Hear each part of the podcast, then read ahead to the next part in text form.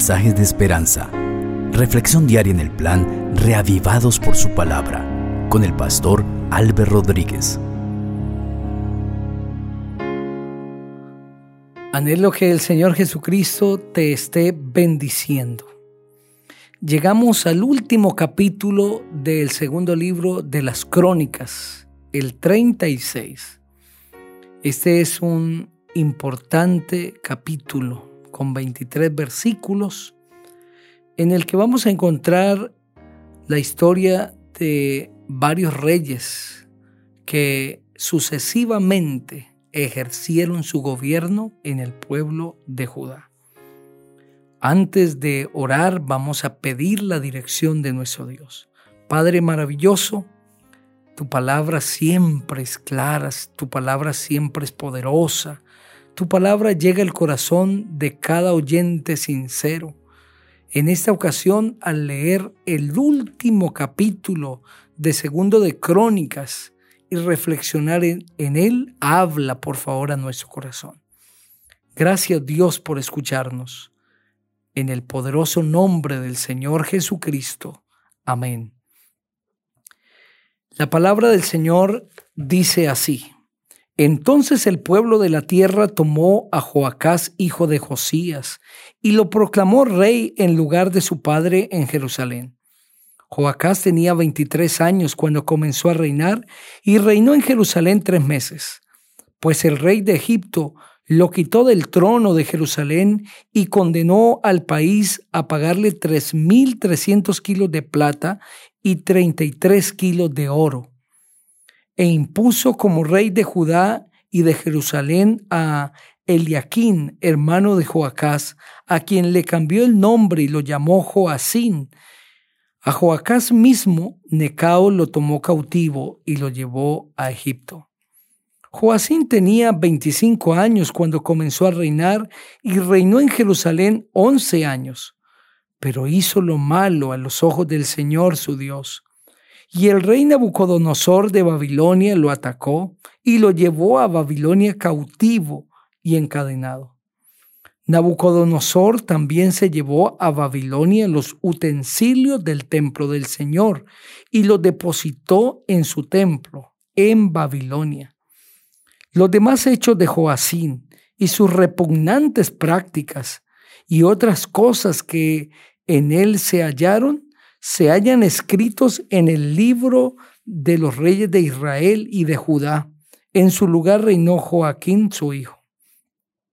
Joaquín tenía 18 años cuando comenzó a reinar y reinó en Jerusalén tres meses y diez días, pero hizo lo malo a los ojos del Señor.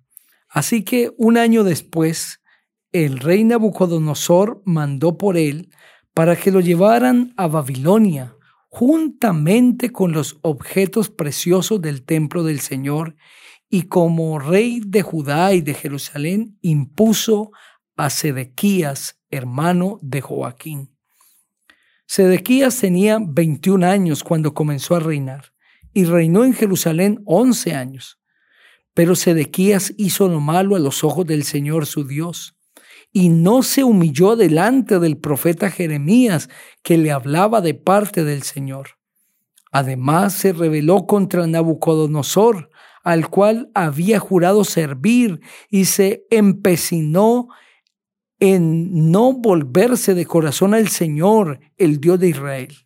También todos los principales sacerdotes y el pueblo aumentaron la iniquidad e imitaron todas las repugnantes prácticas de las naciones y contaminaron el templo del Señor que él había santificado en Jerusalén.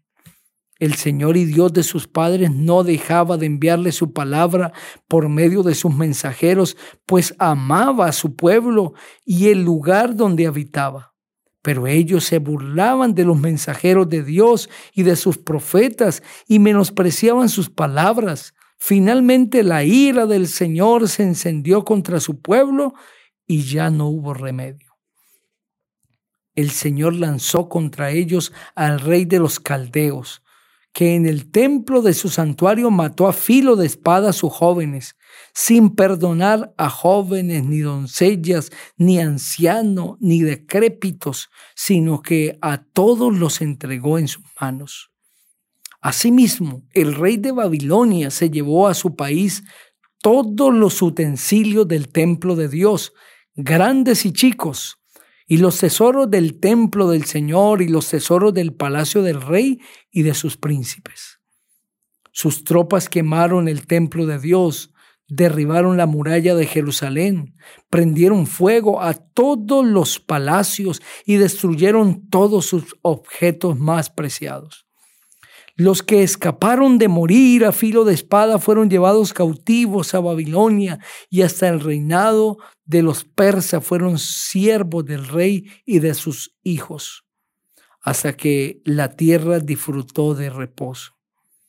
En efecto, la tierra descansó todo el tiempo que estuvo desolada, hasta que se cumplieron los setenta años en cumplimiento de la palabra del Señor pronunciada por Jeremías.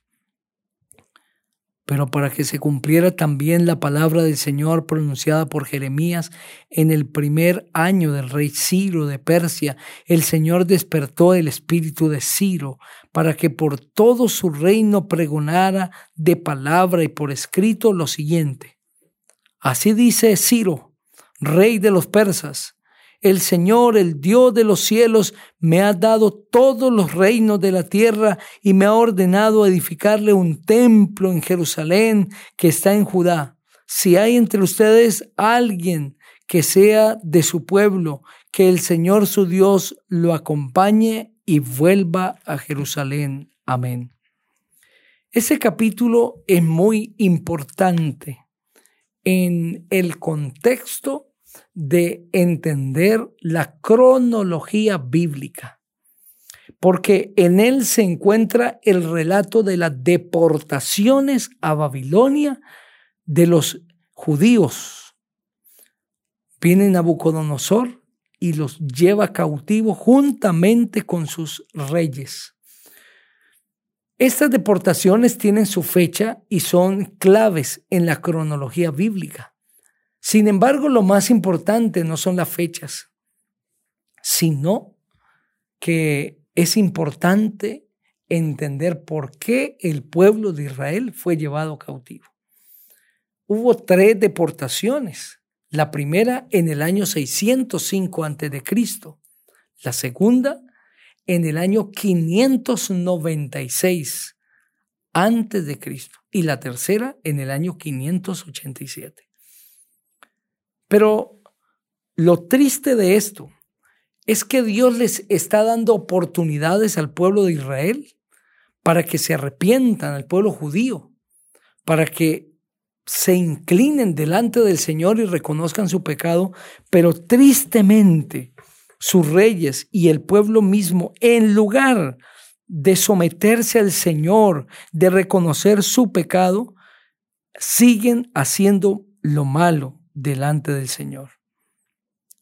Eso dice el versículo 5 hablando de Joacín, pero hizo lo malo a los ojos del Señor. Lo mismo se dice de Joaquín en el versículo 9, pero hizo lo malo delante del Señor. Hizo lo malo. Y en lugar de escuchar la voz de Dios, y de arrepentirse, porque Dios en su misericordia no dejaba de enviarle su palabra por medio de sus mensajeros, pues amaba a su pueblo y el lugar donde habitaba.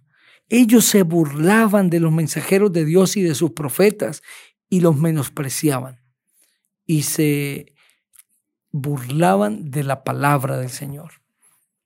Dios le está dando oportunidades de arrepentimiento a ese pueblo pero como endurece su corazón, tristemente el Señor permite que haya tres deportaciones a Babilonia y que sean cautivos 70 años hasta que se da el decreto de Ciro para iniciar una restauración del pueblo de Israel, del pueblo judío.